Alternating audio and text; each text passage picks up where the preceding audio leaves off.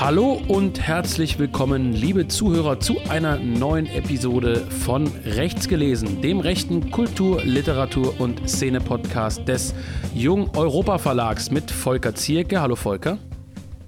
Hallo. Und meiner Wenigkeit Philipp Stein. So, Volker, neues Jahr, neues Glück, könnte man gewissermaßen sagen. Wir schreiben, ja, den, wir schreiben den 2. Januar 23, man glaubt es kaum. Und wir sind, und das glaubt man vielleicht auch kaum, mal wieder auf Sendung. Ja, Tja. endlich mal wieder, ne?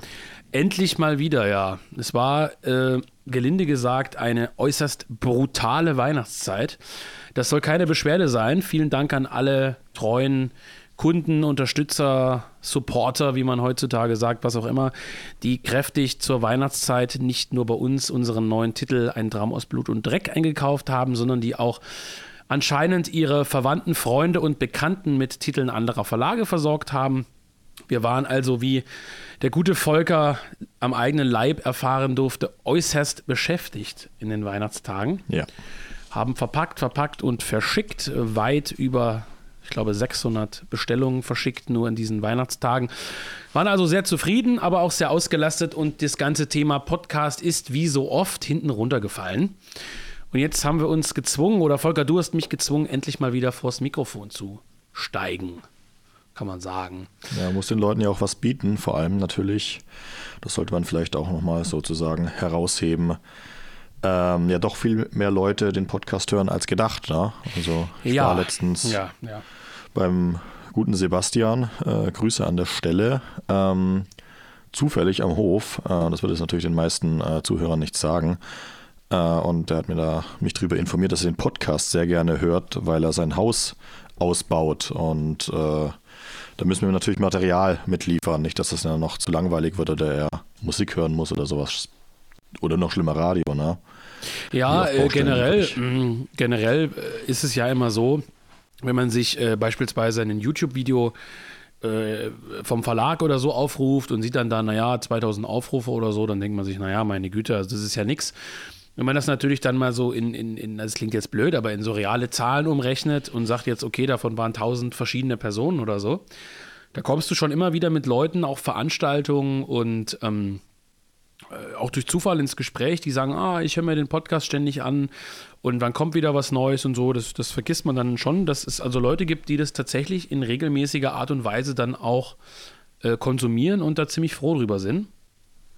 Deswegen auch naja, gleich, deswegen vielleicht auch gleich zum Jahresbeginn. Die Zeit der Bescherung ist ja vorbei, aber äh, wir wollen uns nochmal äh, ja, in aller Form, sage ich jetzt mal erstmal kollektiv, bei allen bedanken, die uns im Jahr 2022 nicht nur gehört, sondern auch beschenkt haben. Denn unsere immer wieder äh, rausgefeuerten, lamoyanten ähm, Aufrufe, uns doch mit Alkohol und anderen Dingen zu versorgen, äh, haben gefruchtet. Und wir haben übers Jahr verteilt, also von den verschiedensten äh, Bieren aus Tirol, aus der Schweiz, aus äh, Bayern, Baden-Württemberg, äh, haben wir verschiedenste ja, verschiedenste Biere bekommen, wir haben verschiedenste Schnäpse bekommen, wir haben jetzt sogar kurz äh, vor Weihnachten haben wir Speck und äh, Fleisch bekommen aus Baden-Württemberg oder aus Württemberg oder aus Baden, was auch immer, ich weiß es nicht, Volker. Ähm, und also wir wurden übers Jahr wieder äußerst reich beschenkt. Äh, so das letzte, was jetzt kam, war vom, ich öffne mal den Brief, vom guten Christoph aus Tirol der uns also mit feinsten Tiroler Bieren versorgt hat. Also wirklich richtig schöne Sachen, die man angeblich sogar aus besonderen Gläsern trinken sollte. Bürgerbräu Innsbruck zum Beispiel oder Gauder Steinbock heißt es, glaube ich. Ist immer so ein bisschen schwierig ne, mit den den Handschriften. Und äh, ich werde dann später auch noch auf einen anderen Brief zurückkommen, der uns tatsächlich anonym gesendet wurde. Er wurde unterschrieben mit XOXO, beste Grüße aus dem Westen. Ich glaube, ich, ich habe schon eine Vermutung, wer es ist, aber äh, jedenfalls ein sehr langer... schon, was XOXO bedeutet, ne? Ich weiß, was das heißt. Ja, ich kenne die Serie Gossip Girl, Volker. Kennst Aha. du die auch? Naja, jedenfalls... Warum haben wir darüber noch nicht im Rahmen von unserem Podcast berichtet? Jedenfalls, äh, es gibt auch inhaltliche Briefe mit Themenvorschlägen, da werde ich auch später nochmal drauf eingehen. Jedenfalls, wir wurden gut, gut, gut versorgt. ähm, mit den verschiedensten Dingen und wir möchten uns ja tatsächlich ganz herzlich dafür bedanken. Das meiste ist auch aufgebraucht und vieles ist auch im Rahmen der Sendung dann immer äh, äh verzehrt und begutachtet worden. Das klappt eben nicht immer, aber ja, im Großen und Ganzen waren unsere Zuhörer doch da äußerst äh, spendabel mit uns, muss man sagen. Ne? Vielleicht zuletzt noch, ich habe es falsch gesagt, zuletzt haben wir was von der guten Melanie bekommen. Ich sage natürlich immer keine Nachnamen jetzt oder so dazu, ne? das wäre ja Quatsch. Aber die gute Melanie war nämlich diejenige aus Baden-Württemberg, die uns auch mit Fleisch, Schinken und Bier versorgt hat. Und das müssen wir noch, äh, müssen wir dann noch probieren und so weiter. Das haben wir jetzt noch nicht gemacht. Ich glaube, du hast sogar die Brauerei hast du gekannt, ne? War das Bock oder so? Äh, welch, ich bin jetzt gerade nicht im ich Bilde. Dir, ich welche... hatte dir so ein Foto davon geschickt. Das war, das war, war irgendeine Brauerei, wo du meintest, die ist sehr, sehr gut aus Baden-Württemberg. Das fällt mir noch wieder ein. Das fällt mir irgendwann noch wieder Ach so, ein. das war hier äh, Bergbrauerei in Ehingen.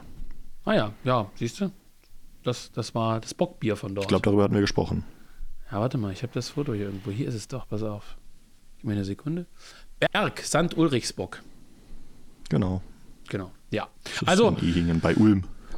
Ulm. Gut, das heißt, äh, ja, also wie gesagt, vielen Dank an alle, die uns unterstützt haben. Wer das, wer das natürlich auch im neuen Jahr tun möchte, und das wäre natürlich ganz nett, wenn wir weiterhin mit, mit äh, kostenfreien Getränken und Essen versorgt äh, werden, der kann äh, seine guten Gaben bitte an die Kurt-Bayer-Straße 2 äh, in Dresden schicken. Das ist die 01237 Folge, glaube ich, oder ne? Ja. Kurt-Bayer Straße 2 012 37 Dresden. Da kommst direkt bei uns im Büro an und wir freuen uns natürlich, wie gesagt, immer über Fanpost und milde Gaben im Rahmen des Podcasts. Gut, genug gequatscht. Ähm, wir wollen heute, wir haben uns so eine kleine Fragenliste erstellt, das kann man, glaube ich, äh, vorab so ein bisschen sagen, und wollten ähm, im Gegenzug zu diesem typischen, was kommt nächstes Jahr, was ist auf dem Plan und was haben wir vor, da werden wir bestimmt auch ein bisschen drüber sprechen, wollten wir so eine kleine, mehr oder minder so einen kleinen Jahresrückblick machen. Klingt jetzt erstmal ein bisschen langweilig, gibt es ja ständig überall. Aber es ist ja doch im Jahr 22 auch relativ viel passiert, auch rund um den Verlag. Und wir kommen da im Laufe des Gesprächs sicherlich immer, äh, sicherlich immer mal wieder auf die ein oder anderen Zwischenthemen zu sprechen. Und wir hangeln uns also in dieser Sendung so ein bisschen äh, an so einem kleinen, ja, kleinen Jahresrückblick ab, ne? Könnte man sagen. Ja. Ja.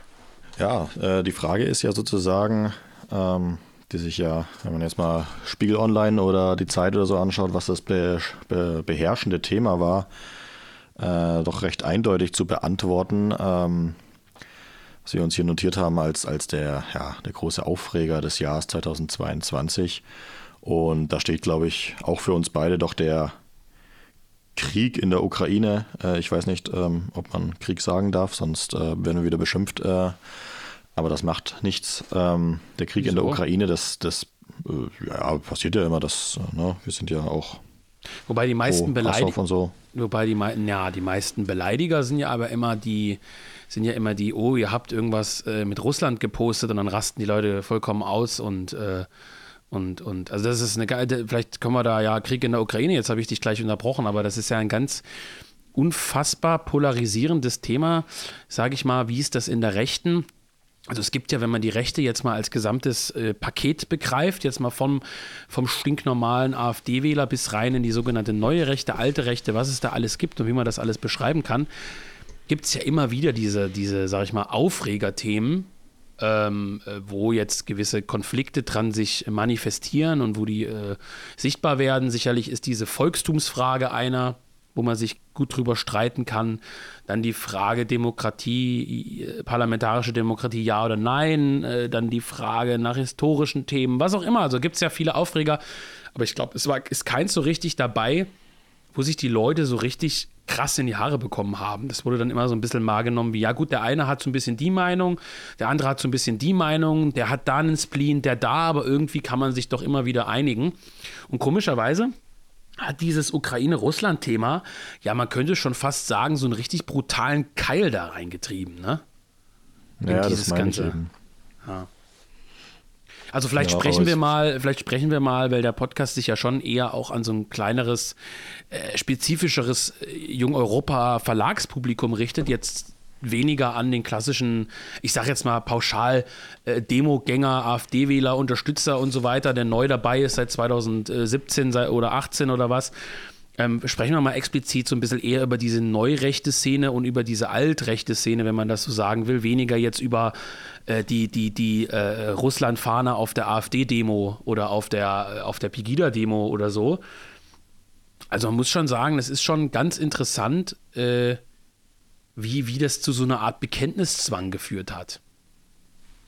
Fast ja, schon. ich oder? weiß, also in, in, den Kommentarspalten immer mitbekommen, wie dann die Leute, ja, wie gesagt, deswegen auch ähm, bei, der, bei dem Begriff Krieg dann schon an die Decke gegangen sind, aber es stimmt natürlich auch, dass immer wenn man sich versucht hat, ja, differenziert äh, zu äußern, natürlich auch alles voll war mit, äh, ja, eigentlich auch Leuten, von denen ich dachte, dass sie noch psychisch halbwegs stabil sind, ähm, also auch ja, Leute, die man so kennt, dann, äh, naja, dann doch äh, äh, sich gezwungen sahen, äh, uns in den Kommentarspalten böse zu beschimpfen, äh, weil man doch ein Putin-Troll sei und ähm, die Rechte gut daran täte, sich von Russland zu lösen, was natürlich ein, äh, also ein, eine Argumentation mit einem Strohmann ist. Gerade denke ich auch äh, im Fall von Jung Europa, wo wir ja schon auch mehrmals, nicht nur hier im Podcast, sondern auch auf, auf dem Blog und, und auf den Social Media Profilen der, der Leute, die jetzt hier so, sag ich mal, zum Dunstkreis dazugehören, schon geäußert haben, dass, es, dass, dass man das durchaus in der Lage ist, differenziert zu sehen. Und das war aber doch irgendwie ein wiederkehrendes Thema im, im, in diesem, im letzten Jahr, dass äh, immer wieder dieses, dieses Thema dann praktisch äh, neu aufkam, dann ne, mit, mit der mit dem Bombenanschlag, dem tödlichen auf diese äh, Tochter von Dugin, wo dann ja auch wieder dann äh, bei uns was dazu erschienen ist und dann auch wieder die, die Kommentare dazu kamen und sowas.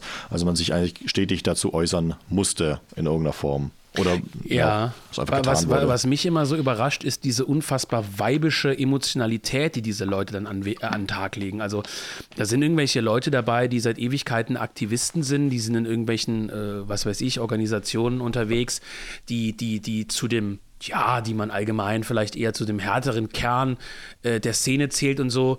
Und dann, äh, dann sind die so total äh, in so eine, so eine fast manisch-weibische ähm, Emotionalität verfallen, so von wegen, oh, ihr verkauft ein Buch von Dugin, das ist unfassbar. Und dann äh, äh, fangen die da an, in irgendwelche Tiraden auszuarten. Und ja, gut, dass die, gut, dass sie die weggebombt haben und die Schlampe und hier und sowas. Und wenn man dann auf der anderen Seite irgendwo einen Kommentar lässt über irgendeinen Azov-Soldaten, das muss man leider mal so sagen, der da irgendwie, dann, dann ist er totale, also auf der einen Seite so eine Art fast, äh, fast, fast manisch, äh, manische Vergötterung jedes ukrainischen äh, äh, Soldaten und auf der anderen Seite dann, ja, die dumme Schlampe, jetzt mal äh, hart gesagt, so Sachen sind ja da geschrieben worden, wurde endlich mal in die Luft gesprengt und äh, richtig so und die wollte die ganze Ukraine für sich haben. Ja gut, auf der anderen Seite, ach, das ist ein, ist ein leidiges Thema und ich, ich finde es, so, find es so interessant. Ich habe kürzlich, Volker, ich habe kürzlich, als ich ein paar alte E-Mails aufgeräumt habe,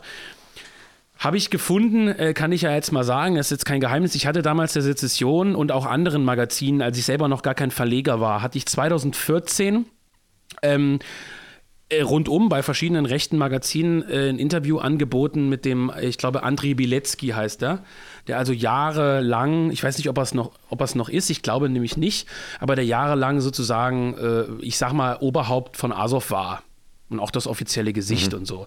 Und da hatte ich nicht selber, sondern über Bekannte eben Kontakt hin. Also ich hätte mit dem einfach ein Interview übers Internet führen können. Ist jetzt nicht viel dabei. Nicht so irgendwie total der Insider oder so, sondern einfach nur, ähm, ja, ich habe ich hab mich ich sag mal, ich stellvertretend für den Verlag schon 2014, äh, bevor es den Jung Europa Verlag gab, überhaupt mit dem Thema ukrainischer Nationalismus schon beschäftigt. Ich hatte auch für die neue Ordnung damals, ähm, die jetzt, glaube ich, Abendland heißt, äh, aus dem Stocker Verlag, also Ares Verlag in, in, in äh, Graz, äh, hatte ich einen Artikel geschrieben über das Thema äh, ukrainischer Nationalismus. Äh, der ist am Ende tatsächlich nicht erschienen, weil ich mich da auch mit dem Verleger, den ich sehr schätze, mit dem ich per Du bin und so, also kein, kein Beef sozusagen, aber auch nicht einig wurde über den über die Linie des Artikels. Mein Bundesbruder Marcel Grauf äh, von der Burschenschaft in, Germa äh, in Marburg, von Germania Marburg, der hat einen sehr langen Artikel 14 oder 15 über das Azov-Bataillon äh, veröffentlicht. Und das heißt, wir haben uns schon 2014, wo ganz viele dieser jetzigen äh, äh, Ukraine-Jünger, die plötzlich in der Rechten auftauchen, äh, überhaupt noch nichts davon wissen wollten, hatten wir uns schon mit dem Thema beschäftigt und haben mit den Leuten Kontakt gehabt ist ja auch kein Geheimnis, dass die Olena Semeniaka, die ähm, mittlerweile, ähm, ich glaube sogar im, im, Staatsdienst oder was ist, dass die bei einer unserer internen äh, Veranstaltungen oder Schulungen, dass die als, als Referentin da war, war gar kein Ukraine-Thema, sondern da ging es ja um, um Heidegger und, und so ein Thema, also um Philosoph philosophisches Thema. Ähm, ich will nur sagen, wir haben seit, seit mittlerweile, ja, wie viele Jahre sind das denn? Acht, neun Jahre haben wir gewissermaßen so, so einen gewissen Draht in die Ukraine, sage ich jetzt mal. Äh, auch durchaus kritisch und so, aber immer mal äh, Kontakt gepflegt. Wir haben dieses Manifest übersetzt, Naziokratie, was so das wichtigste Buch des ukrainischen Nationalismus ist, zusammen mit solchen Bandera-Schriften und so. Und trotzdem muss man sich vor irgendwelchen dahergelaufenen, äh, böse gesagten Neulingen, die jetzt irgendwie seit zwei Jahren oder einem Jahr in der rechten Szene unterwegs sind und denken, weil sie jetzt irgendwie dort äh, die Tagebücher von Goebbels gelesen haben, sie wären jetzt äh, sozusagen da äh, die, die Superaktivisten und, und, und hätten von allem einen Durchblick. Äh, ich spiele auf so eine politische Bewegung an, äh, äh, sage ich mal, die da sehr, sehr eifrig dabei ist bei dieser Ukraine-Sache, völlig Kritik, äh, kritikunfähig sozusagen ist. Ähm, die wollen einem dann irgendwas erklären über, über die Ukraine und über Russland und wie das da alles so ist und äh, die, die Aggressoren und, und selber fasst man sich an den Kopf und denkt so, Alter, ich weiß gar nicht, ob ich mit dir überhaupt äh, jetzt diskutieren will. Ich beobachte das jetzt seit nahezu fast zehn Jahren, was da passiert und ich kann mir darüber eine unemotionale, vergleichsweise äh, äh, äh objektive Meinung bilden. Und dann musst du dich von irgendwelchen Vögeln da irgendwie beleidigen lassen. Das muss ich mal so deutlich sagen. Oder irgendwo, die wollen dir irgendwie die Welt erklären. Und dann sagst du so, ja, was ist denn? Was ist eigentlich mit dem Israel-Besuch jetzt kürzlich von, vom Azov-Bataillon und so weiter? Und dann wird es still. Und dann und so weiter. Nicht falsch verstehen. Das ist jetzt hier kein Ukraine-Diss, ne? Also die Leute, die es jetzt mit der Ukraine halten und, und da und, und hier zuhören und Kunden sind und so, die sollen jetzt bitte nicht in irgendeiner in irgendeine Depression oder Hasstirade verfallen, aber man muss auf solche Dinge, bin ich der Meinung, als Deutscher da kann man damit, da kann man dafür brennen und da kann man dafür äh, Partei ergreifen und da kann man auch sich mitreißen lassen. Aber dann soll man bitte seinen Arsch auch bewegen und was machen. Dann soll man da kämpfen, dann soll man da unterstützen, dann soll man da irgendwas hinschaffen, dann soll man da was weiß ich machen, aber nicht irgendwie rumsitzen und anderen Leuten erklären, wie die Welt funktioniert. Und davon haben wir in den neuen Rechten und auch in der sogenannten alten Rechten eine Menge. Und äh, das ist ein absoluter Kraus. Also du bietest auf der einen Seite seit vielen Jahren die einzige deutsche Übersetzung des ukrainischen Nationalmanifests sozusagen an. Und dann bietest du ein Buch von Dugin an, als, als Reseller, als Wiederverkäufer, und du musst dir irgendwas anhören. Also äh, kann ja, man von Leuten meistens, die nicht mal den Unterschied verlegen zwischen ähm, ich verkaufe das Buch und nehme es in meinen Shop auf und ich verlege das Buch. Also ja, habe ich, hab ich auch irgendwo gelesen, dass das Jung Europa jetzt Dugin verlegt. Also, also auch, wir hatten die Diskussion auch schon äh, vorher im Jahr, wo die Leute auch nicht mal äh, verstanden haben, wie, wie vielen, wir hatten, glaube ich, eine Folge drüber gemacht, wie viel so ein Druck von so einem Buch eigentlich kostet. Also die haben wirklich überhaupt gar keine Ahnung vom, vom, von Büchern, von Verlegen, von wie alles funktioniert und äh, labern dich dann aber in den Kommentarspalten dann mit irgendeiner Scheiße voll. Und ähm, du, wenn du in die, äh, ja, die, die Fragenliste sozusagen für ähm, den heutigen Podcast schaust, dann wirst du später noch äh, sehen, zum, was ich mir notiert habe für die größte Enttäuschung, ähm, dass es gerade eigentlich diese Engständigkeit von diesen, von diesen Leuten ist, die es eigentlich besser wissen müssten. Also die schon wirklich teilweise, wie gesagt, wenn, wenn man irgendwie im Zuge des Ukraine-Konflikts politisiert wurde, dann ist das äh, vielleicht in Ordnung, weil man irgendwie auch irgendwie noch 18 ist oder wirklich einfach bescheuert ist oder so.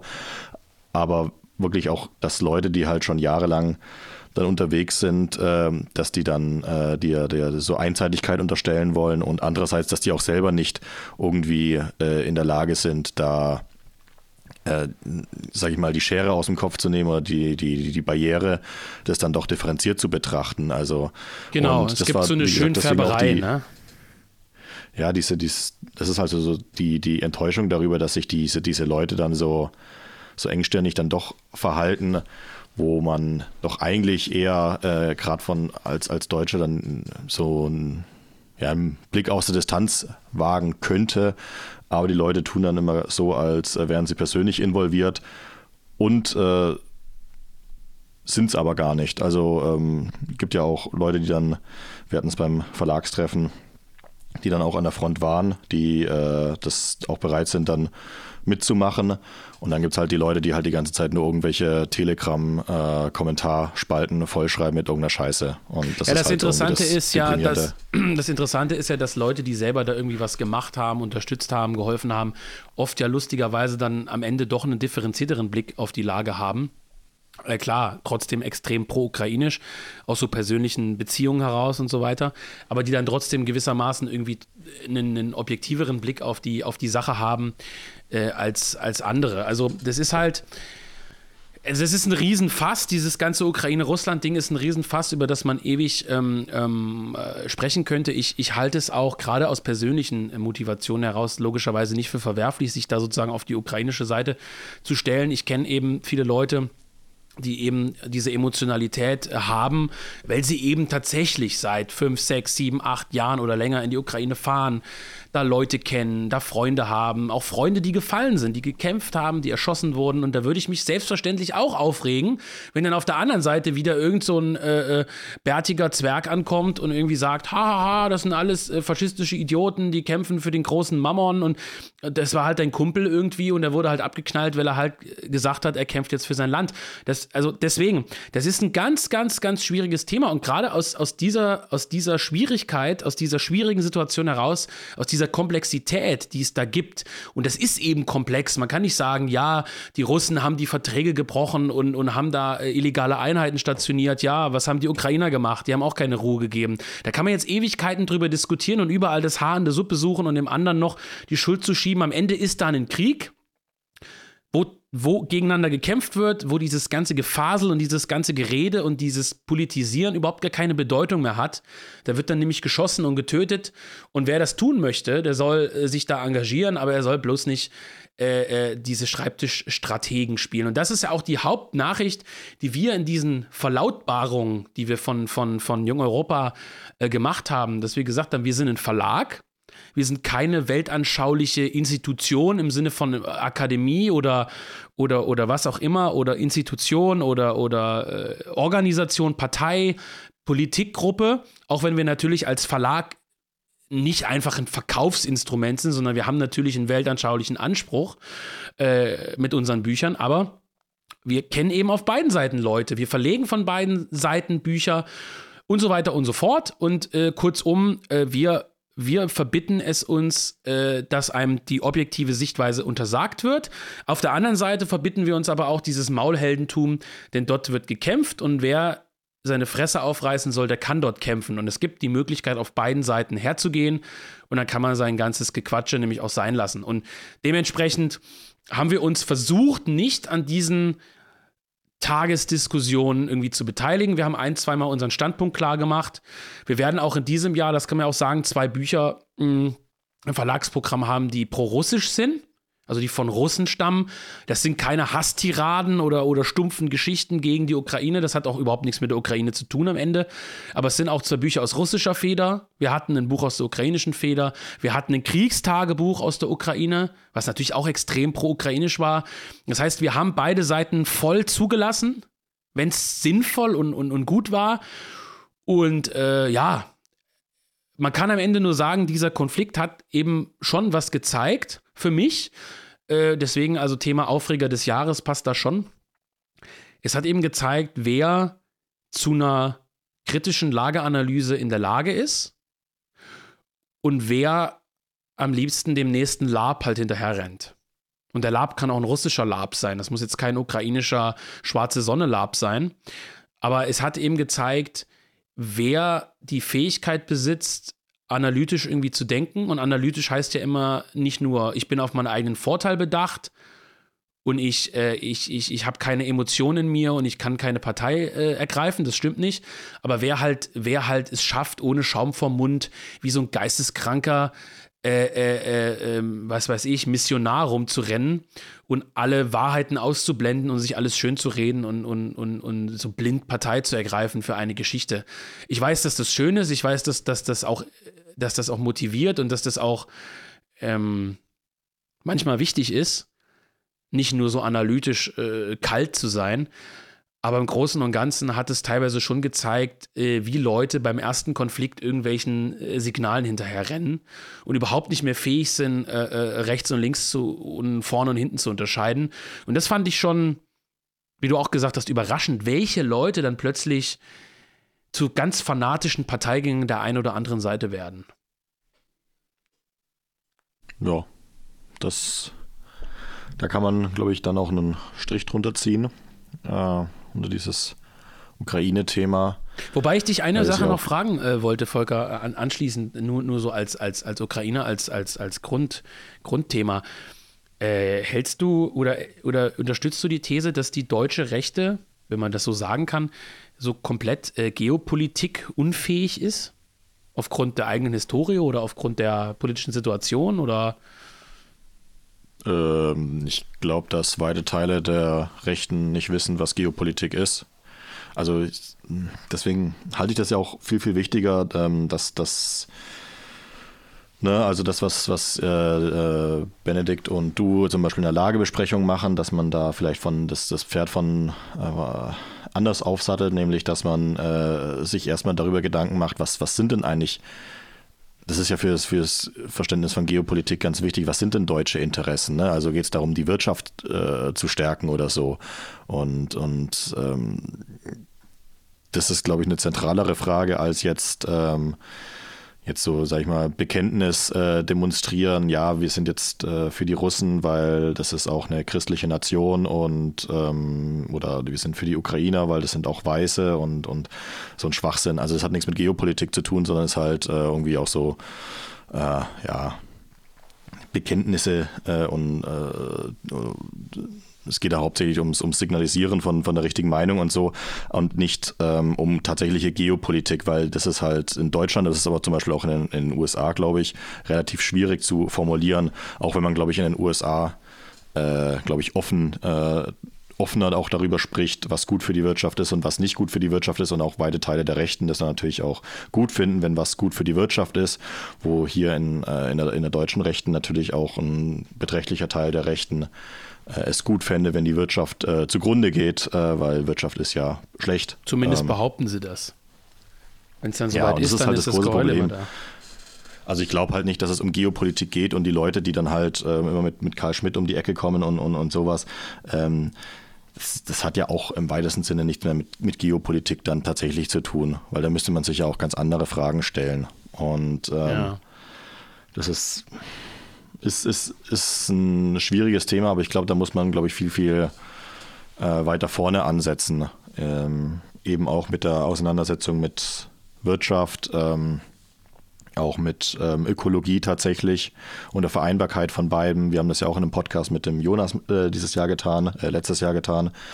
Und ähm, das halte ich auch für wichtiger ähm, als jetzt äh, immer dann von, von pro Russland, pro Ukraine, pro Amerika äh, auszugehen und dann äh, zu sagen, ja, ähm, das und das wäre jetzt übrigens am besten für unser Land, weil die Leute, die das sagen, können es halt einfach nicht wissen, weil die meistens halt wirklich nur irgendwelche Affen sind, die dann, weiß ich nicht, äh, zu viel Karl Schmidt gelesen haben. Was, ja, was in Ordnung ist, wenn man. Was, was, was, was mich immer so, also basierend auf diesem Thema, was, was mich immer so wahnsinnig macht, die Leute sind, ähm, wenn man jetzt mal irgendwie behaupten würde, keine Ahnung, ähm, man geht jetzt mal von so einer, ich weiß, es gibt jetzt keine ultimative Objektivität, aber man geht von so einer Objektivität im wissenschaftlich äh, äh, universitären Rahmen aus. Also dass man sagt, man ist wirklich, man hat wirklich auf Deutsch gesagt ein, ein Erkenntnisinteresse. Also man möchte wirklich zu, zu einem ähm, ja, zu, einem Ergebnis kommen oder so. Man möchte wirklich etwas etwas äh, herausfinden, besprechen äh, und, und, und, und sozusagen sehen, was ist das Beste für alle. Die Leute sind sowohl rechts als auch links, als in der neuen Rechten, alten Rechten, was auch immer, nicht in der Lage, und das ist auch menschlich, aber äh, äh trotzdem krass auf eine gewisse Art, dass man überhaupt nicht in der Lage ist, sich von gewissen Denkschemata zu lösen. Also zu sagen, Oh, der Putin, der hat in äh, Moskau die größte äh, Moschee, äh, was weiß ich, äh, der Hemisphäre errichtet. Der äh, sorgt dafür, dass nur noch Ausländer in Moskau sind. Ohne sozusagen äh, in, in, in, in Kopf zu kriegen, dass Russland schon immer ähm, einen Imperiums- und Reichsgedanke hatte und es sozusagen keine russische Nation mehr oder minder gibt. Auf der anderen Seite die Leute, die dann, äh, was weiß ich, ähm, äh, die Ukraine kritisieren und sagen, ja, die sind die Büttel der USA und dann nicht erkennen, dass halt vielleicht einfach junge 18-jährige Kerls da sehen, dass ihre Dörfer halt angegriffen werden und sagen, so, leck mich am Arsch, du verdammter Russe, jetzt knall ich dir den Arsch weg. So, äh, ganz unideologisch. Also Leute, die das alles nur so in diesen Schwarz-Weiß-Schemata sehen, die ja manchmal auch notwendig und gut sind bei bestimmten Fragen vielleicht, aber dass du dich nicht mit zehn Leuten an den Tisch setzen kannst oder vor so ein Mikrofon und du einfach die Lage besprichst, ohne dass jemand immer diese Strohmänner ins Feld führt. Es gibt so eine ganz große Politik der Strohmänner, so, ja, aber ich habe gehört, der Putin macht das und nee, die Ukrainer haben das und äh, die Diskussion ist sozusagen immer von einer von einem Interesse geleitet. Der Person XY will dir erklären, warum die Ukrainer dumm sind, die andere Person, warum die Russen Idioten sind, der dritte äh, hat irgendeine andere Meinung, sondern es, es gibt keine Diskussion, bei der mal die Standpunkte außen vor bleiben können, die ideologische,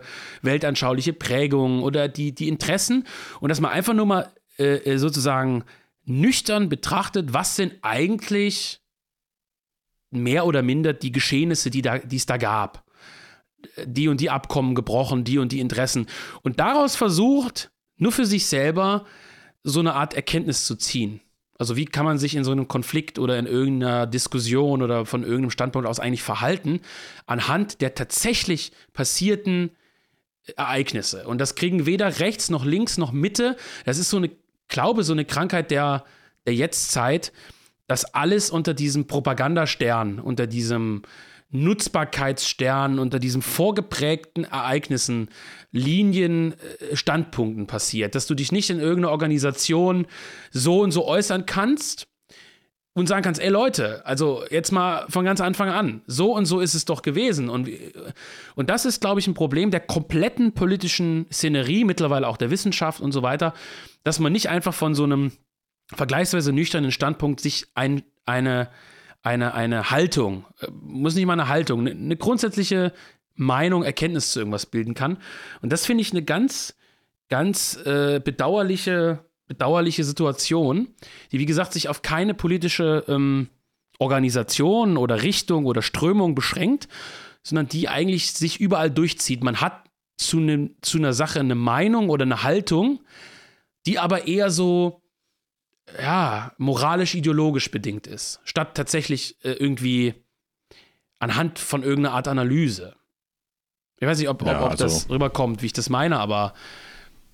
Überschlagen könnte man auch sagen, das, was man äh, an ja, äh, was man öffentlich an, an den Leuten kritisiert hat äh, während der äh, Corona-Krise, dass man das jetzt auch 2022 äh, umgelegt vorgefunden hat bei der Rechten sozusagen, weil die gleichen, also ist natürlich noch, noch mal eine andere, äh, eine andere Form und beziehungsweise ähm, ja, natürlich auch eine, eine ganz andere Wertigkeit, aber dass ähm, die Leute dann vorher halt gesagt haben, ja, hier hat irgendwie so jemand geschrieben, dass äh, das und das die und die Zahlen ansteigen lässt und ähm, deswegen bleiben wir heute zu Weihnachten alle zu Hause und äh, ein Jahr später hast du dann bei den Rechten, dass die dann irgendeinen Zeitungsartikel von der Bild teilen, wo dann drin steht, dass die Russen hier und da ein Massaker angerichtet haben und deswegen sind jetzt alle Russen doof. Und äh, das war eigentlich so eine Sache, von der ich dachte, dass ähm, die Leute dann doch äh, ein bisschen luzider sind und, und, und sowas dann äh, kritisch betrachten können, aber es ist halt einfach nicht so und es ist ja vielleicht ein bisschen auch naiv gewesen, das äh, anzunehmen. Na, das liegt, das liegt, glaube ich, auch und äh, das soll jetzt keine Entschuldigung sein, aber an diesen fehlenden weltanschaulichen Halteseilen, wenn man das mal pathetisch äh, formulieren will. Also du kannst dich ja als Rechter heute schwer irgendeiner Geschichte zuordnen. Also irgendeiner Bewegung, in der Partei AfD, wenn man die mal hernehmen will, wird ständig diskutiert und alles ist unklar und jede Woche ist irgendwas anderes. Und äh, klar, es gibt ein paar politische Organisationen äh, sozusagen, wo das vergleichsweise straight vorgelebt wird. So und so ist halt die Meinung. Es gibt ein paar Diskussionen, aber das ist unsere Leitlinie und das hat ja auch alles seine Berechtigung am Ende. Aber du hast halt, also es gibt, glaube ich, einen Wunsch, sich zu bekennen zu irgendwas. Man möchte sich für eine Sache und deswegen wird man, glaube ich, auch oft zu einem Rechten. Man möchte sich für eine Sache ganz einbringen. Man möchte sich mit Leib und Seele einer Sache verschreiben, weil die, die nüchterne Analyse, das, das, das, das Abwägen und, und, und, und Betrachten, das ist halt nicht, nicht äh, gemeinschaftsschmiedend, das ist nicht motivierend und so weiter und so fort. Und man möchte sich, wie gesagt, gerade als junger Mensch einer Sache voll verschreiben, möchte die auch nicht ständig hinterfragen müssen, sondern möchte für was brennen. Und das ist ja auch sehr wichtig. Das ist ja was, was wir auch durch das Verlegen von Dominik Venner und so weiter vielleicht sogar fördern, auf eine gewisse Art und Weise. Aber das führt natürlich oft auch dazu, beziehungsweise bei den Leuten, die das vorgeben, müsste es eigentlich, äh, müsste es eigentlich anders sein. Da bricht ein Konflikt aus, keine Ahnung, beispielsweise, es gibt ja jetzt auch, oder es gibt ja seit längerer Zeit auch wieder diesen schwelenden Konflikt im Kosovo. Ne? Ich wette, wenn ich einen Großteil unserer Podcast-Zuhörer zum Thema Kosovo befrage, und es geht mir nämlich selber ähnlich, weil diese ganze Balkan-Geschichte ist ja extremst unübersichtlich, vermutlich noch unübersichtlicher als, äh, unübersicht, weniger übersichtlich als diese, als diese ganze Ukraine-Geschichte dass man gar nicht weiß, was ist da überhaupt passiert, was sind die konkreten historischen Hintergründe äh, und so weiter und so fort. Und trotzdem wirst du äh, 50 Leute finden, sogar aus dem, aus dem, sage ich mal, engeren Kreis, aus den Leuten, wo man denkt, die haben mal zu, zu einer Art Führungsstruktur gehört oder so, die sofort wissen, zu welcher Seite sie gehören. Oh, ich bin für Kroatien, ich bin für Albanien, ich bin für Serbien, ich bin äh, für die Kosovaren keine Ahnung. Also, weißt du, wie ich meine? Die Leute haben davon überhaupt keinen Plan. Die lesen kurz bei Twitter, da ist irgendein Konflikt losgebrochen und innerhalb von zehn Minuten posten die irgendein Fähnchen und wissen dann schon, welche Seite sie vertreten. Und das ist so ein Ding, äh, gerade in dieser Frage, wie gesagt, der, der, der Geopolitik sozusagen, was ganz krass auffällt, die Leute haben so einen ganz krassen, ja, Bekenntniszwang. Die wollen sich diese und diese Fahne aufs Trikot heften und sagen, geil, ich bin für die Serben oder ich bin für die Albaner. Und das ist auch erstmal okay, solange man sich aus meiner Sicht davor wenigstens mal so ein bisschen informiert hat, für welche Seite könnte man denn so sein. Ja, und jetzt für die Kroaten zu sein, wenn man die Ustascha so toll findet, vielleicht ohne zu wissen, was die Ustascha wirklich war, das sind halt so typische Reflexe, die es in der rechten Szene gibt und die es natürlich vermutlich in der linken Szene mit anderen Themen genauso gibt. Und in, in, in der sogenannten Mitte ja sowieso mit diesem ganzen Ukraine-Fanatismus, mit diesen Fähnchen und so. Der deutsche Europäer sehnt sich nach Erkenntnis.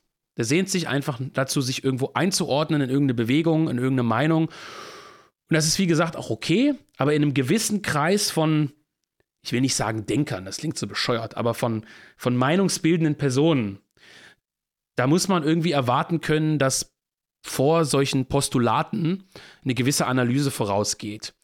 Und das würde ich schon für unseren Verlag, dass man auch mal zu was Positivem kommt, das würde ich für unseren Verlag schon in Anspruch nehmen, dass wir versuchen, das zu fördern. Nicht, wir wollen nicht ersticken, dass die Leute emotional sind, und Bekenntnislust haben. Ganz im Gegenteil. Wie gesagt, sonst würden wir auch so Sachen wie Vener nicht verlegen.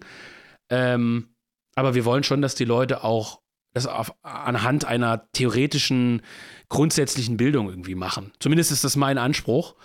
Und das ist eigentlich, könnte man fast sagen, ich will nicht sagen gescheitert, aber es ist ein Konzept, was auf tönernen Füßen steht.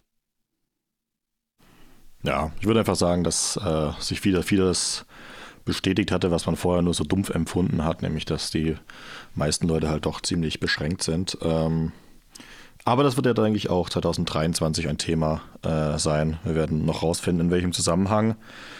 ähm, ja, gut, es ist ja so. Ähm, also, wer weiß, was da noch passiert und äh, was sich die Leute noch einfallen lassen. Äh, es wird sicher ein neues Fähnchen gefunden, das auch Twitter dann forstiert werden kann, wie ich zu sagen pflege.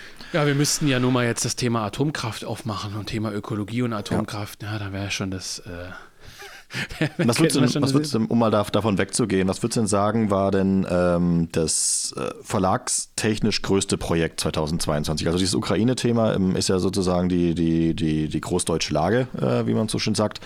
Und äh, im Verlag hat man ja doch immer andere Prioritäten. Also ja. ähm, äh, wir haben 2000 ja, war das 21? Wann äh, hat äh, die Fundamente-Reihe angefangen?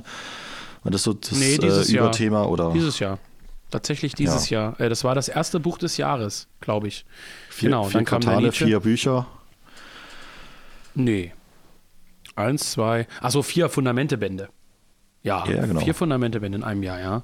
Und insgesamt mal zwei, vier, sechs, ja, sieben Bücher, eine Wiederauflage, zwei Wiederauflagen, ja, war schon. Was war die größte Aufgabe? Ja, die größte Aufgabe war die, die auch noch nicht abgeschlossen ist. Das ist nämlich das ähm, Verlegen und Herausbringen des ähm, Alain de Benoit-Bandes äh, Den Westen brechen. Um, ähm, das ist tatsächlich eine der, also äh, aus Verlegersicht sozusagen war das eine der, der größten Baustellen, die auch immer noch nicht abgeschlossen ist äh, im Jahr 2023, Anfang 2023 und natürlich rein vom editorischen Aufwand, Kraft, Zeitaufwand sicherlich ähm, Heimat Europa, ne? Als Buch. Ähm, weil wer es kennt. Weil ihr äh, viel zusammentragen musstet, ne? Ja, gut, das Projekt Heimat Europa, ähm, das schwelt sozusagen seit, boah, lass mich nicht lügen, drei oder vier Jahren. Also ich habe das mit, die Idee kommt ja ursprünglich tatsächlich äh, vom guten Kameraden und Genossen Benedikt Kaiser, der äh, mal mit dieser Idee um die Ecke kam, dass man, wie gesagt, diese politischen Reiseberichte sammeln könnte. Dann hat ein guter Freund, äh, der selber Franzose ist, ähm, die und aber auch Deutsch kann eben, das alles für uns zusammengesammelt minutiös, also das wirklich alles gescannt und gesucht und, und, und, und so weiter und so fort, was es da alles gibt, dass man eine wirklich eine lückenlose Aufstellung der Reiseberichte hat, dann musste das übersetzt werden. Das hat ja einen riesen editorischen Aufwand gehabt mit den kleinen Einleitungstexten, Fußnoten, dass man das versteht. Dann ist das Buch ja handwerklich sehr schön geworden. Da haben wir 30 Coverentwürfe weggeschmissen und neues Leinen ausprobiert und die Deckfarbe und so weiter und so fort. Und wer es gesehen hat, wir haben ja vorne äh, und hinten auch Karten drin, die komplett selber gezeichnet sind. Da musste entschieden werden, welche äh, Standorte kommen da drauf, wollen wir die Reiseroute nachzeichnen. Also es war rein editorisch vom handwerklichen her ein unglaublich großes Projekt. Ähm, was, und das ist jetzt mal was sehr, sehr Positives, was extremst gut angekommen ist. Nicht nur bei dem Kreis der paar hundert, sag ich mal, Stammleser, die sowieso alles oder fast alles relativ gut aufnehmen, also die wirklich Jung Europa-Fans sind, wenn man das so blöd sagen will. Sondern das Buch hat sich auch extrem gut verkauft. Also wir haben eine vierstellige Zahl verkauft. Ähm, wir haben extrem positive Rückmeldungen bekommen, also auch was die Haptik, also die, die sozusagen die handwerkliche Geschichte angeht, gab es gute Rückmeldungen. Aber wir haben auch einfach vom Inhalt. Also es hat mich sehr, sehr überrascht, wenn man ja denkt, naja, der Benedikt kann ich ja aus dem Nähkästchen plaudern, der hatte Angst, dass sich das nicht verkauft. Also er hat gesagt, meine Güte, wer soll denn diese Reiseberichte? Und für uns ist das interessant, aber wie soll man den Leuten denn begreiflich machen, dass das wirklich auch ein wichtiges Thema ist? Und diese Mischung aus Historie, also, dass man sich für Geschichte interessiert und auch diesen Reiseberichten und so. Es kam extrem gut an. Und es hat es ja zum Beispiel auch in äh, Martin Lichtmers äh, Weihnachtsempfehlungen geschafft, gleich als erstes, als erstes Buch. Der war auch extrem begeistert davon.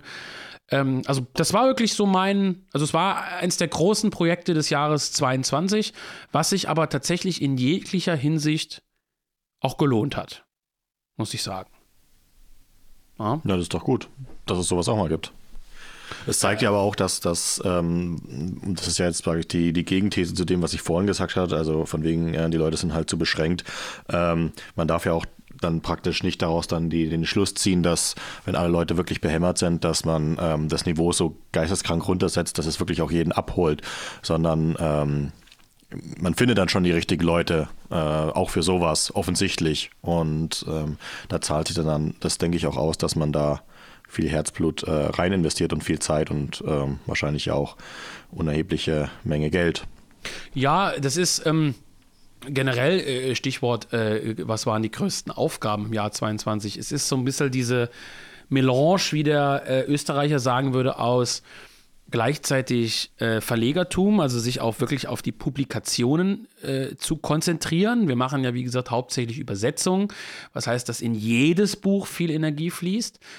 Gleichzeitig diese weltanschauliche Komponente, also dass man nicht nur verkaufen, verkaufen, verkaufen will, sondern dass jedes Buch auch irgendwie ein kleiner Baustein sein soll. Äh, und zusätzlich aber dieses ganz banale Tagesgeschäft. Wir brauchen neue Kartons, andere Kartons, wir brauchen anderes Klebeband.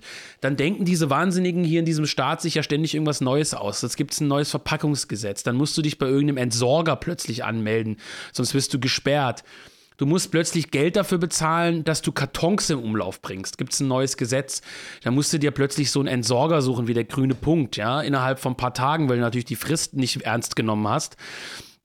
Äh, so, also so, Banalitäten, ja, dann, dann geht dir irgendwas kaputt, dann muss das, wenn du so viel Bestellung hast, das System neu aufgesetzt werden.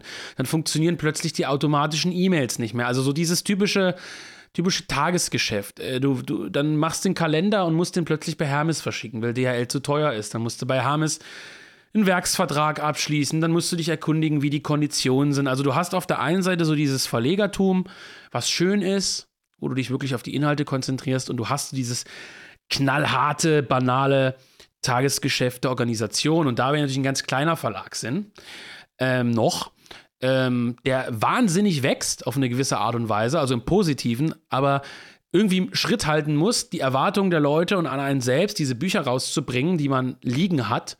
Auf der anderen Seite dieses, dieses Logistische sozusagen nachzuziehen. Und da wir jetzt nicht irgendwie fünf Mitarbeiter haben, wo auf jeden irgendwas aufgeteilt ist, hast du im diese Ballung an, also gerade in manchen Phasen, diese Ballung an Aufgaben. Und das ist sozusagen eigentlich die größte Aufgabe in 22 gewesen, nicht die Bücher rauszubringen, sondern alles nachzuziehen. Deine Online-Plattform, deine Zahlungsanbieter, deine, ganz banal, dein, ein System, wie du deine Steuererklärungsunterlagen hochlädst und all diese Geschichten. Wir sind ein, und das ist ja der positive Sache, wir sind auf einem aufsteigenden Ast die Verkaufszahlen steigen jedes Jahr, der Absatz steigt jedes Jahr, der Verlag wächst, die Veranstaltungen werden mehr. Ist ja auch nochmal ein Thema, was wir besprechen können. Veranstaltungen, Verlagstreffen. Und gleichzeitig musst du halt irgendwie Bücher rausbringen. So, und das erstmal alles unter einen Hut zu bringen, das ist für mich äh, als, als, als Verleger im Jahr 22 und ich denke auch noch im Jahr 23 die größte Aufgabe. Also die, ah, ich weiß nicht, ob man das unter dem Stichwort Logistik zusammenfassen könnte. Aber ja, unter diesem. Unter ja, diesem, wahrscheinlich schon, ne? Ja. Oder Aber, Organisation. Äh, da frage ich ja mal zurück, du bist ja, du bist ja nun sehr nah dran am Verlag, glücklicherweise. Du bist ja nun auch einer der, äh, der deutschen, wenigen deutschen Stammautoren. Was waren denn für dich die Aufgaben im Jahr 22? Tja, jetzt hast du mich, ne? Wieso? Also, naja, hm, na, vom Autor erwartet man ja nicht, so. dass er die Logistik ausbaut. also das ist ja. Ja, eben. Naja, ja, eben. Ich habe es äh, von dem her natürlich ähm, ein, ein, Stück weit äh, einfacher, ähm, weil ich auch ja, jetzt nicht so ein, äh, sag ich mal, gelinde gesagt, Organisationsfanatiker bin. Ähm, ja. Also so äh, Klein-Klein-Sachen würden mich, glaube ich, zum Wahnsinn, äh, in den Wahnsinn treiben. Ähm, äh, deswegen äh, ist eigentlich das Jahr 2022 äh, für mich eigentlich so darunter zu subsumieren, dass es keine große Aufgabe jetzt gab, äh, sozusagen. Äh, also jetzt nicht wie 21, wo man dann noch äh, ein Buch fertig geschrieben hat oder sowas und, und, und äh, sich damit dann beschäftigt hatte. Ähm, die, die Leute werden es ja wissen, dass ich das in diesem Jahr nicht gemacht habe, äh, mhm. beziehungsweise in 2022 eben nicht gemacht habe. Ähm, stattdessen eben, ja, kleinere Sachen äh, gemacht habe. Ähm, Stichwort äh, Verlagstreffen. Ähm, ich habe ein paar Lesungen gehalten, auch nicht so viele, dass man sagen könnte, das hätte mich jetzt sonderlich überanstrengt oder äh, ja, irgendwie einen Großteil meiner Zeit in Anspruch genommen. Und von dem her muss man ja auch, äh, äh, also ist natürlich auch was Schlechtes sozusagen, dass man keine große Aufgabe hat, an der man dann gearbeitet hat, wo man dann sagen kann, gut, das ist schön, wenn die jetzt mal rauskommt, sondern wirklich auch ganz viel an so kleinem Scheiß äh, gearbeitet und der eigentlich nichts austrägt, äh, der vielleicht auch nicht geklappt hat oder so. Ähm, und also man hat jetzt irgendwie nicht so groß den Fortschritt gesehen, deswegen. Ja, aber lässt sich das als, als Buchautor, ich bin ja nun tatsächlich äh, keiner, äh, zum, oder zumindest keiner im, im, im belletristischen Bereich, lässt sich das denn so zusammenfassen äh, unter, dem, unter so einem Stichwort ähm, Produktivität? Weil ich kann mir vorstellen, als jemand, der sozusagen Ideen sammelt für einen Roman oder irgendwelche Figuren entwickelt oder irgendwas, da kann ja auch, äh, das kann natürlich auch schnell als Ausrede dienen, aber da kann ja das äh, Schauen zum Beispiel von Filmen das Lesen von anderen Büchern, äh, das Konsumieren von, von Magazinen oder Zeitschriften, äh, das kann ja einen gewissermaßen voranbringen. Also sozusagen, dass man, dass man das jetzt nicht verbuchen kann unter bestimmter Produktivität, so im Sinne von, ah, jetzt habe ich das und das geschafft und abgehakt, aber dass man da halt Eindrücke sammelt und daraus entsteht dann beispielsweise das nächste Buch oder so. Ähm, das heißt, man, naja, man sammelt schon, ja. aber das ist ja nicht, Das ist ja das schon, aber das ist ja sozusagen trotzdem kein dauerhaft befriedigendes Gefühl, dass man sich halt dann, liest man halt, weiß ich nicht, äh, hier ein Buch von Telkamp und, und sagt dann hinterher, ja gut, das ähm, hat mich schon in irgendeiner Weise inspiriert oder so, aber ähm, das ist ja nochmal, also das hast du ja vorher auch gemacht. Also das ist. Ja gut, aber äh, was denkst du, wie so ein Hulbeck jetzt irgendwie lebt?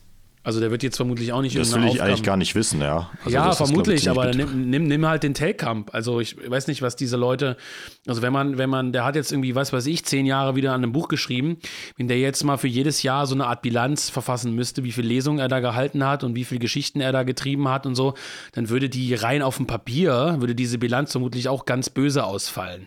Jetzt im Vergleich zum Beispiel mit mir, der jetzt, ähm, der jetzt halt wirklich äh, konkret Sachen organisiert.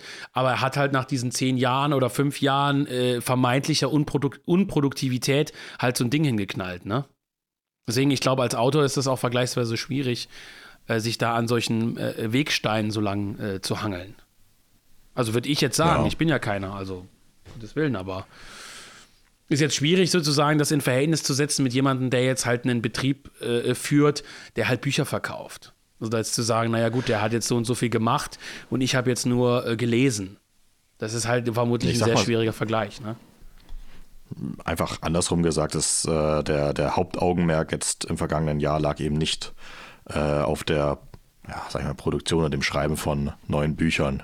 Jetzt Warum nicht, Volker? Halt Was, war, nicht. Jetzt, muss ich ja, jetzt muss ich ja im Namen der ähm, jetzt muss ich mal im der Namen der, der, der Zirke-Hooligans fragen, was sich da so tut.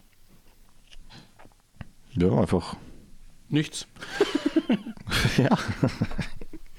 Naja, das ist, das ist schon nur tausend Ideen oder sowas und, und, und verschiedene Sachen, an, an denen man dann äh, sporadisch mal schreibt, aber ähm, es, äh, der letzte Zug fehlt.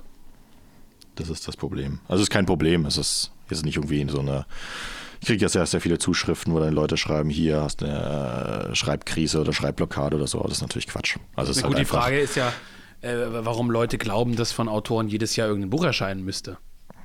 Es ist ja undenkbar. Also äh, klar, du hast jetzt sozusagen in einem relativ kurzen Zeitraum zwei Bücher äh, rausgeschossen, aber äh, Stichwort Telkamp ist sicherlich nicht unbedingt das beste Beispiel oder woran man sich jetzt unbedingt orientieren muss.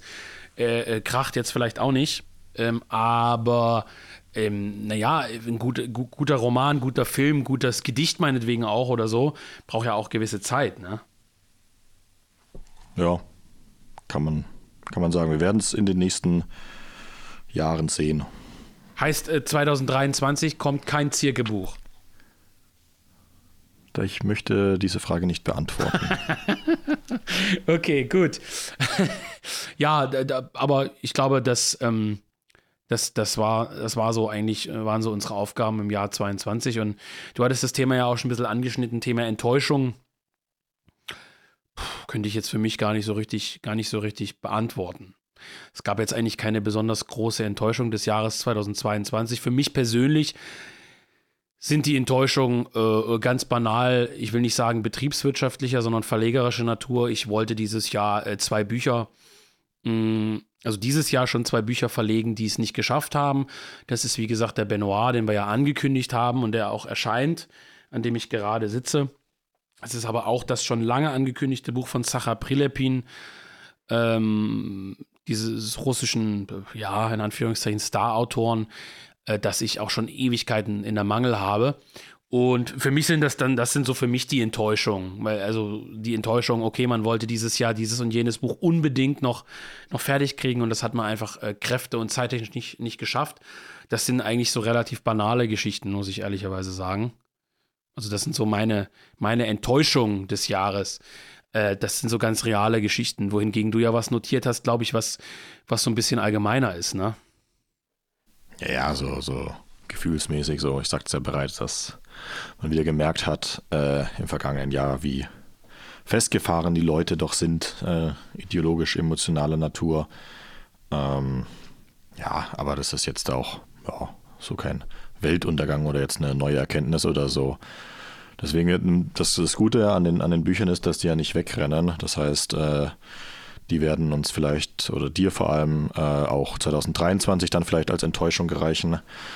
ähm, oder sie kommen tatsächlich auch raus. Philipp. Es hängt an dir. Was? Ach so, ja, die, nee, die werden dies, die werden erscheinen, ja. Das, der, die, dieses Jahr auf jeden Fall, Volker. Mm, ja, wir haben ja die Dauerbrenner hier im Podcast immer wieder. Ähm, ich weiß gar nicht, ob wir letztes Jahr einen äh, Jahresrückblick gemacht haben. Äh, ich kann mir nur da erinnern, dass der Brillepin da ja auch schon mit dabei war, glaube ich. Ja. Aber naja, halt so, ein 500 ne? also Seiten Buch aus dem Französ äh, so ein 500 Seiten Buch aus dem Russischen, das sind halt dann so Sachen, da tauchen dann plötzlich, ähm, ja, da tauchen dann Probleme auf, äh, die, die sind schon, äh, die sind schon spannend. Nö, das ist ja, sag ich mal, ist auch nichts, woran man depressiv werden muss. Das äh, äh, sind ja trotzdem genug Bücher dieses Jahr auch gekommen. Ähm, davon mal ab, wo du ja schon gesagt hast, dass hier Heimat Europa wahrscheinlich dein, dein Favorit war. Mhm. Ähm, ist es auch, äh, sag ich mal, äh, über das ganze Jahr betrachtet, dass äh, dein, dein Favorit auch an, an Fremdtiteln, die du gelesen hast? Oder äh, gibt es da noch ein Buch, das das überholt? Ich habe, also erstmal muss ich da dazu sagen, äh, und das soll jetzt keine Entschuldigung erstmal sein, aber aufgrund äh, der verschiedensten arbeitstechnischen Baustellen äh, der Familie und so weiter lese ich leider Gottes äh, ziemlich wenig, was nicht mit unserem Verlag zu tun hat. Ähm, aber tatsächlich war Vernichten äh, von Hulbeck, du hast es glaube ich auch notiert, war schon so eins meiner Buchhighlights des Jahres. Also muss ich ehrlich sagen, äh, habe ich nicht drauf hingefiebert, weil ich äh, bis dato kein besonders ausgeprägter Hulbeck-Leser war. Äh, anders als zum Beispiel bei Kracht oder so, wo man die Bücher dann irgendwie im Vorfeld äh, mitbekommt und dann so ein bisschen wartet, bis das erscheint und sich denkt, oh, jetzt ist es da und jetzt lese ich das. Ähm, sondern es lag eher so ein bisschen erstmal auf meinem Schreibtisch rum und man denkt sich so, naja, so ein Buch mit so und so vielen Seiten, dann fange ich das jetzt an und dann will man das auch fertig bringen. Und ich war, wie auch in unserer Besprechung dann sozusagen rausgekommen ist, die man sicher anhören kann, äußerst begeistert von dem Buch. Und äh, das ist schon so mein Buchhighlight des Jahres, würde ich schon sagen, ja, doch. Also ich würde ja jetzt auch, auch kein Themen, eigenes Buch nehmen, das wäre auch vielleicht ein bisschen vermessen irgendwie. Ich finde aber auch, dass die Themen äh, von Vernichten wiederkommen. Also ähm, ich habe es ja durchgelesen, ich war jetzt ja nicht ganz so emotional berührt äh, wie du, äh, ja. ob des Endes und so.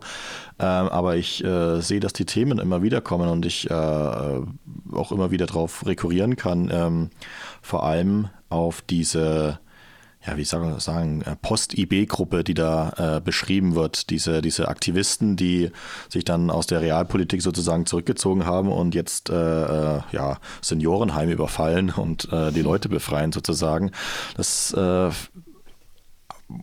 es ist, sage ich mal, aus Autorensicht eigentlich schon ziemlich genial, das äh, sozusagen so vorauszusehen, aber es ist halt auch von, von der Thematik un unglaublich spannend, eben, was das über unsere Gesellschaft aussagt, dass äh, die, die Alten so in, Seniorenheime abgeschoben werden und so. Und das äh, beschäftigt einen schon und das äh, finde ich wirklich, wirklich gut, wie man das so rüberbringt und es dann schafft, dass man noch ein Jahr später an, an dieses Buch sozusagen, an dieses Thema, das auch sonst nirgendwo angerissen wird, so, so beschrieben wird. Ja, ähm, es ist ja auch interessant, äh, weil ich habe jetzt zum Beispiel den neuen ähm, Telkamp noch nicht gelesen. Du schon? Ja?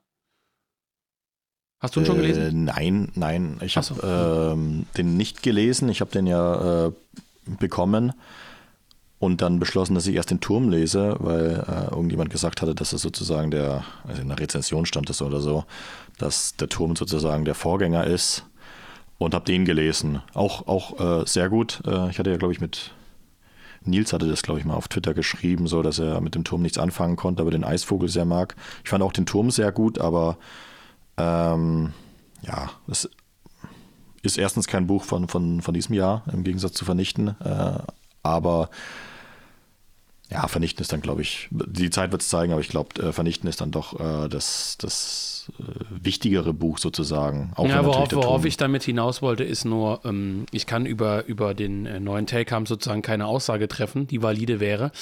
Ich weiß nur, dass ja ähm, Kubitschek geschrieben hatte, dass in dem Buch so unglaublich viele Sachen drin wären, dass man das Buch praktisch irgendwie gefühlt fünfmal lesen müsste, um alles zu verstehen und dass das äh, Stoff wäre, der über die Jahre immer wieder kommt und so weiter und so fort.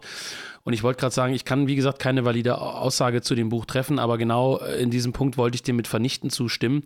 Da sind im Prinzip Themen der Vergangenheit, also der jüngeren Vergangenheit, aber auch der Zukunft meiner Meinung nach verarbeitet, ähm, also du, du könntest das Buch vermutlich in drei oder vier Jahren wieder lesen und du hast irgendein Thema da dabei, was auch wieder perfekt in die Zeit passt. Und ähm, da, sowas zu schreiben ist, ist gigantisch eigentlich. Also wirklich im, wahrsten Sinne des Wortes gigantisch, weil weil du, ähm, also alle, die sich meistens an so vielen Themen versuchen, meistens scheitern.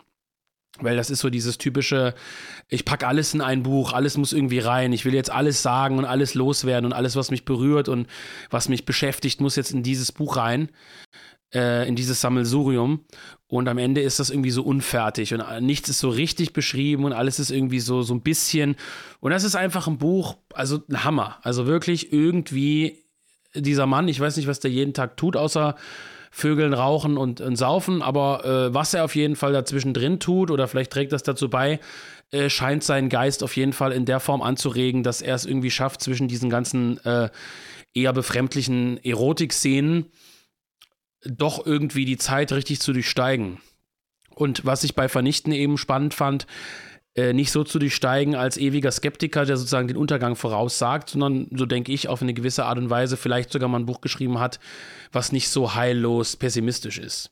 Darüber kann man sicherlich streiten, aber also war für mich auf jeden Fall das Highlight des Jahres und ich habe dieses Jahr äh, vielleicht auch, um noch eine kleine, kleine Werbung einzubauen, ich habe Sankhya von äh, Saka Prilepin, wie gesagt, den wir dieses Jahr selbst verlegen, den habe ich nochmal gelesen, weil ich den, passiert mir, sel passiert mir selten, weil ich den so gut finde. Und es ist auch kein Buch von diesem Jahr, aber den kann ich auch, den haben wir eben auch im Jung Europa äh, äh, Netzladen zu kaufen, Sankhya. Äh, den habe ich auch nochmal gelesen und den finde ich auch einfach unfassbar, unfassbar gut. Also auch vor dem Hintergrund dieses Ukraine-Konflikts, Thema Putin und so. Ähm, weil den habe ich eben auch nochmal gelesen und der hat mich ziemlich begeistert. Und als drittes vielleicht noch den Traum aus Blut und Dreck, den wir ja Ende des Jahres jetzt verlegt haben, den habe ich tatsächlich auch erst im Dänemark-Urlaub im späten Sommer fertig gelesen. Also den habe ich äh, gelesen, also als eher als Zeitvertreib und im späten Sommer habe ich ihn, habe ich ihn ausgelesen und sofort entschieden, dass wir ihn machen wollen. Und dann, äh, das war auch so eine ganz skurrile Entwicklung dieses Jahres. Das ist manchmal so, dass man sich einen Jahresplan gestellt hat und sagt, den müssen wir jetzt strikt verfolgen und dann liest man irgendwas und sagt, sagt sich, meine Güte, das könnte man noch wieder auflegen. Plötzlich schmeißt man alles, was man bisher gemacht hat, beiseite und fängt an, an diesem Projekt zu arbeiten. Völlig unvernünftig, aber das war auch dieses Jahr so. Das ist eigentlich das Gute, dass, dass sozusagen die Strukturen noch nicht so festgefahren sind, dass man nicht sowas noch unterbringen könnte. Ähm, ja. Ist ja auch dein Glück. Ist ja auch dein Glück, weil du dich ja auch immer so so äh, unvermittelt meldest und plötzlich sagst, ach übrigens, ich wollte mal sagen, ich habe einen neuen Roman fertig geschrieben, können wir den äh, in nächster Zeit mal bitte rausbringen? naja, äh, könnten natürlich auch mit dem nächsten Roman einfach nochmal zwei Jahre warten und dann behaupten, ich hätte die zwei Jahre genutzt, um da noch mehr reinfließen zu lassen, aber das wäre natürlich gelogen. Das glaubt dir doch auch keiner, Volker. Es ist auch egal. Ja, so, ähm, aber, aber du, äh, jetzt, hab, jetzt, jetzt bist du wieder so kurz gekommen. Äh, das war auch dein Buch des Jahres, habe ich dir jetzt praktisch wieder vom, vom Tableau geklaut, ja? Ja, du hast es vom Tableau geklaut, weil ich es aufgeschrieben habe, meine Notizen und ich dir einfach geschickt habe. Ähm, das werde ich ne? äh, im nächsten Jahresrückblick nicht mehr machen. Äh, ich hoffe, du, du, du, klaust mir nicht die anderen Sachen. Äh, äh, Doch, ich lese jetzt immer das vor, was du geschrieben hast. Ja, ja, also hast du auch genauso viel Lana Del Rey gehört wie ich? Nein.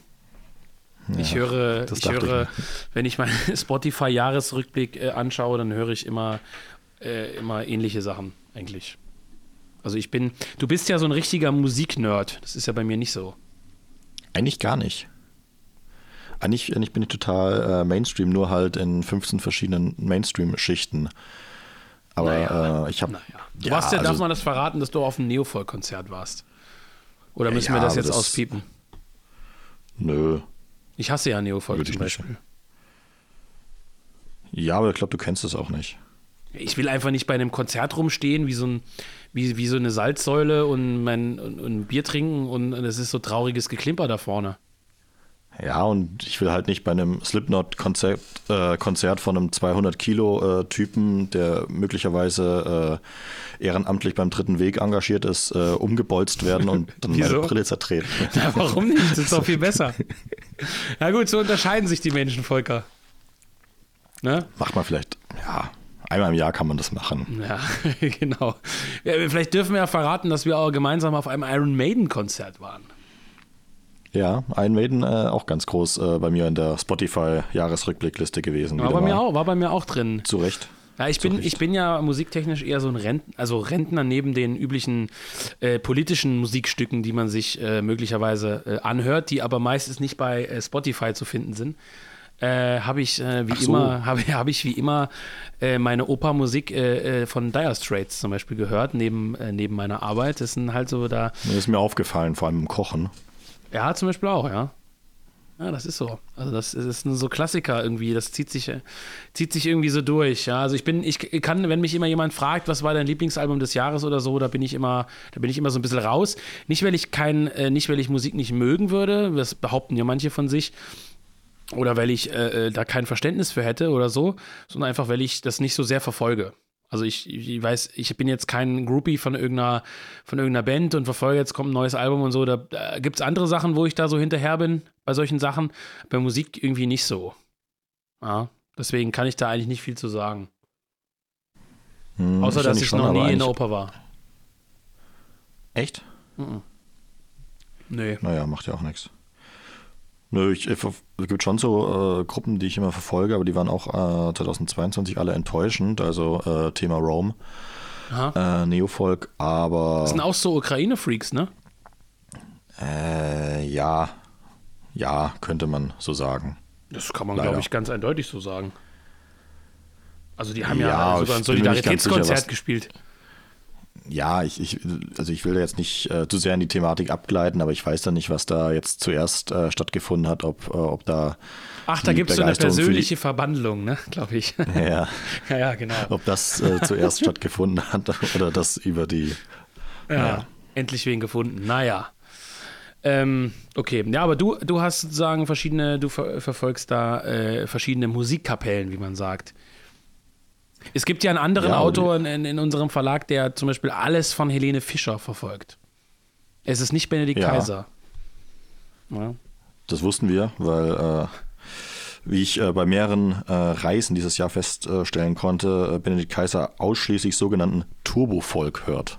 Also Benedikt Kaiser, das möchte ich an dieser Stelle mal offiziell sagen, ist der Mensch mit dem schlechtesten Musikgeschmack auf der ganzen Welt der schickt einem nur so ganz komische Sachen. Ich weiß gar nicht, was das ist. Aus Leipzig-Konnewitz, irgend so eine komischen äh, äh Mono- und Nikita-Mann, so heißt das, glaube ich. Ich beleidige Nein. ihn dann immer und höre das nicht an. Nein. Doch? Nein. Doch? Nein, im Leben. Doch, der schickt diese so, so, so, komische, so Homo-Musik ist das halt. Ich möchte das nicht. Ich hoffe, ich habe jetzt hier nichts verraten, was peinlich ist, aber nein, der hat, der hört auch gute Musik, aber auch so ein komisches Zeugs. Ja, Gut, ähm, was gibt es über 2022 noch zu sagen? Äh, wollen wir über die wichtigen Sachen Roman Möseneder, Elon Musk äh, sprechen oder. Habe ich alles nicht so das? verfolgt, tatsächlich. Ja, ist vielleicht besser so. Ich fand auch tatsächlich diese ganze Elon Musk-Geschichte eigentlich so unfassbar äh, langweilig eigentlich. Oh, das war auch so eine ähm, Scheiße. Also wirklich mal auf Deutsch gesagt. Das ist ja un undenkbar. Naja, dass man also. sich auch wieder dann, äh, dann drauf äh, verlässt, dass äh, Twitter jetzt plötzlich zum Safe Space für äh, Rechtsradikale wird, das ist natürlich auch irgendwie utopisch. Ähm, unabhängig davon, wer den Laden jetzt besitzt, aber ja, da sind wir wieder am Anfang äh, des Gesprächs, Thema Enttäuschungen und so, äh, wie dumm die Leute sind. Vielleicht. Vielleicht wollen wir lieber diesen äh, Podcast mit etwas Positivem äh, ausklingen lassen, nämlich, ich hatte es aufgeschrieben, wer 2023 dringend ein Comeback braucht, im Gegensatz zu äh, Leuten, die wir nicht wiedersehen wollen. Ja. Na, fällt dir wer ein? Wenn Comeback braucht. Ja. Äh, naja, ich will jetzt nicht wieder das sagen, was du da geschrieben hast. Nee, fällt mir nichts ein. Ich würde mich, also aus eigener, aus eigener Verlagssicht, aus eigener Verlagssicht wäre es natürlich gut, wenn, wenn der gute äh, Höver, da habe ich dir jetzt schon wieder was geklaut, aber das, das wäre mir jetzt auch so gekommen, wenn der gute Höver sozusagen ein, ein äh, Comeback feiern würde. Aber ich glaube, da ist es 2023 noch nicht so weit. Ansonsten, nö, wüsste ich jetzt nicht. Ich bin eigentlich, bin eigentlich ganz zufrieden mit allem. Liegt natürlich auch daran, dass äh, Höver mit Materialsammlungen äh, und Studien beschäftigt ist, glaube ich. Hm, hör bloß auf. Ja, ja, ich glaube. Naja. Ich, ich hoffe glaube. ja weiterhin, ich hoffe ja weiterhin, dass äh, auf ein Comeback von Komplott, ähm, auch das vielleicht eine Sache, die ich äh, dieses Jahr, äh, ja, dieses Jahr, ne, 2022 gemerkt habe, weil ich äh, das weiße Kaninchen äh, eingelegt hatte. Dich vielleicht auch, äh, wir hatten es gehört, auch in Kroatien auf dem Boot. Ähm, das schon wieder den Wunsch geweckt hatte, dass dort noch mehr käme. Obwohl du ja kein äh, ausge, ausgewiesener Sprechgesangskünstler bist. Das hat nee, schon eine andere Qualität, ne? Ich hasse es eigentlich, ja. Aber es hat schon eine andere Qualität, ne? Auch weil es wirklich äh, einen Tiefgang hat. Ja, gerade im Vergleich mit, mit äh, anderen Rap, der dann praktisch äh, hochgejubelt wird oder geteilt wird, äh, wo dann sagen wir, ja gut, das sind die Themen halt mh, hm, eher oberflächlich und äh, man merkt dann, dass auch das da nicht viel dahinter steckt, außer bestimmten Phrasen. Und ähm, da ist einfach bei Komplott viel mehr da, dahinter gewesen auch. Und ja. das merkt man auch erst, wenn es, glaube ich, ein bisschen rotiert und, und äh, sich so ein festsetzt. Und ja, manche Phrasen bleiben dann auch äh, im Ohr hängen. Und das ist schön. Ja, absolut. Aber es gibt zu wenig. Tja, also äh, wenn er das jetzt hört, hier reißt dich zusammen und äh, mache Eier, wie man sagt, ne? Oder? Und tritt aus der Kirche aus. ja. Das ist eh ein guter äh, Vorsatz für alle, die es noch nicht getan haben, um jetzt mal wieder ein paar Kunden zu verkraulen. Ach, ich glaube, da verkraulst du keinen. Ich denke mal, denke mal, dass die Christen, die bei Jung Europa äh, kaufen, äh, überwiegend, vom, na, wobei die werden schon in der Kirche sein, aber vermutlich eher, mh, hm, eher kritisch, sagen wir es mal so. Ja, also eher. Ach so, warte mal, bevor ich das vergesse. Ähm, ich hatte das ja eingangs erwähnt.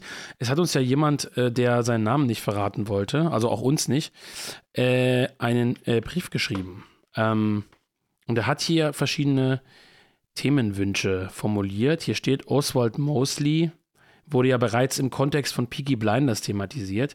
Interessant fände ich die Beschäftigung mit dem Mosley nach dem Zweiten Weltkrieg. Tja, was eine Überraschung. Äh, das wird demnächst ein Thema sein, das wir zusammen mit Benedikt Kaiser ähm, besprechen. Wir werden eine große Podcast-Sendung machen zum Thema Oswald Mosley nach 45, zu Ernst von Salomon nach 45, zu Ernst Jünger nach 45. Eine große Sendung, in der wir mal so die Leute nach ihrer Schaffensphase betrachten, die in der Rechten sozusagen immer im Vordergrund stehen. Dann ähm, hat derjenige geschrieben, mh, hm, man könnte sich mal mit den verschiedenen Regierungen beschäftigen, die es äh, rechts der Mitte so gab. Äh, Griechenland, Spanien, Salazar, Franco und so weiter und so fort. Das ist auch ein ähm, ja, interessantes Thema, also ein bisschen abseitig, aber auch interessant. Und da haben wir hier noch äh, verschiedene andere mh, hm, interessante Themenvorschläge, auf die man gar nicht so kommt. Argentinischer Peronismus, Vergleiche zwischen Nationalsozialismus und Faschismus wird hier genannt. Also was sind da eigentlich die Unterschiede? Das wäre mehr so eine Art Grundlagenfolge. Ähm, und ähm, was haben wir hier noch? Ah ja, und dann die, die, die große Bitte, äh, das ist auch so eine Folge, mit der ich mich, äh, wo, wo Kaiser und ich uns bei unserer Lagebesprechung immer so ein bisschen vordrücken, ist das Thema, ähm, inwiefern Migranten, äh, Ausländer, integrierte, nicht integrierte Ausländer innerhalb der Rechten, äh, politischen Rechten irgendwie thematisiert, mitgenommen, äh, beachtet werden sollten. Das wollten wir auch schon lange mal besprechen. Da kann ich auch vielleicht schon mal eine kleine Ankündigung für dieses Jahr machen. Eins der ersten Bücher dieses Jahres wird ein äußerst, also wirklich ein äußerst kontroverser äh, Fundamenteband sein des guten Herrn Frederik Höfer. Äh, es ist sein richtiger Name und ja, es ist ein Deutscher, mh, der über das Thema äh, Islam und Ausländer geschrieben hat. Das wird also, wie gesagt, so ein kurzer Fundamenteband, in dem es um die Frage geht, ob man äh, vor allem in Westdeutschland mit äh, bestimmten Migrantengruppen äh, kooperieren müsste oder sie sozusagen einbinden müsste, um ähm, den linksliberalen Zeitgeist zu überwinden. Äh, ich weiß, dass viele junge Europakunden, zu denen ich mich äh, sozusagen thematisch fast schon selber zähle, eher so ein bisschen, äh, oder was heißt ein bisschen eher straight unterwegs sind. Also so gerade nach diesen Bildern aus der Silvesternacht äh, jetzt in Berlin äh, dazu neigen zu sagen, mit keinem dieser Ausländer wird äh, sozusagen paktiert ähm, egal wie gut er Deutsch spricht oder was auch immer, also ganz unabhängig des Themas äh, Islam. Äh, aber wir werden dieses Buch dennoch bringen, weil es ähm, ganz, ganz wichtig ist für eine grundsätzliche Diskussion und das ist ja das, was wir mit äh, Jung Europa erreichen wollen und dass äh, diese äh, Schriftenreihe Fundamente, Fundamente ja immer wirklich zur Wurzel vordringen soll. Werden wir also ein Buch über diese Frage publizieren und der Autor, das kann ich schon verraten, ist also mh, sozusagen pro ähm, pro vorsichtiger, pro, Koopera pro vorsichtiger Kooperation. Das Vorwort schreibt äh, der gute Dr. Dr. Thor von Waldstein, der ja für seine Islamthesen auch bekannt ist. Das, das Buch geht mehr um das Thema, ähm, sollte man Ausländer ablehnen, weil sie äh, äh, Moslems sind und, äh, und so weiter und so fort. Also es wird ein ganz kontroverses Ding und das wird ähm, auf jeden Fall sehr, sehr spannend werden und das ist ja auch so, wie gesagt, der Wunsch in diesem Brief gewesen. Ähm, und da ist ja generell vielleicht die Frage, Volker, die wir auch an die Zuhörer stellen äh, können. Was wollen die überhaupt von uns hören? Also, wir haben jetzt Filme besprochen. Äh, noch nicht viel, aber ein bisschen. Wir haben über Serien gesprochen. Wir haben relativ selten tatsächlich über Bücher gesprochen. Einfach aus dem Grund, dass wir beide einfach extrem wenig, oder ich habe extrem wenig gelesen, du hast andere Sachen gelesen, was auch immer. Wir haben oft so ein bisschen allgemeinere Themen auch gehabt. Äh, also ist auch die Frage, was die Leute, die Zuhörer in diesem Jahr von uns eigentlich erwarten. Ähm, also wollen die mehr so ein bisschen so äh, kulturelle Gespräche über Filme, ähm, äh, was weiß ich, Bücher und, und Musik äh, oder einen gesunden Mix oder will man eher so Grundlagenthemen? Will man eher sowas wie, was ist der Unterschied zwischen Faschismus und NS? Also so ein bisschen so äh, Basics, wie man das nennen könnte. Also das ist äh, vielleicht auch was, was man in die Kommentare kloppen könnte, wenn man es bisher geschafft hat. Äh, äh, sich das anzuhören, was man sich eigentlich privat so thematisch von uns so ein bisschen erwartet. Ob wir das machen, ist ja eine andere Frage. Ob wir das ja, beachten. Ich denke, allgemein kann man sagen, dass wir 2023 äh, schauen werden, wieder mehr Podcasts äh, zu machen, was dann ja auch äh, vermutlich ja auch logistisch einfach einfacher sein wird. Und ähm, deswegen ja wahrscheinlich auch viel, viel mehr Sachen einfach besprechen können. Wir könnten auch jeden Tag des Zweiten Weltkriegs äh, besprechen. Volker? Ja, anhand von Karten, anhand ähm, von die Karten du ja, glaube ich, wie ich weiß, eifrig sammelst. ja, genau. Ähm, ja.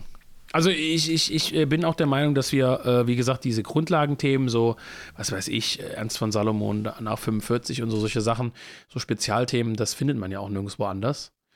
Das äh, werden wir auf jeden Fall, äh, wenn es sich anbietet, vermutlich so tatsächlich mit dem Kaiser zusammen äh, öfter auch mal noch mit ein, einweben.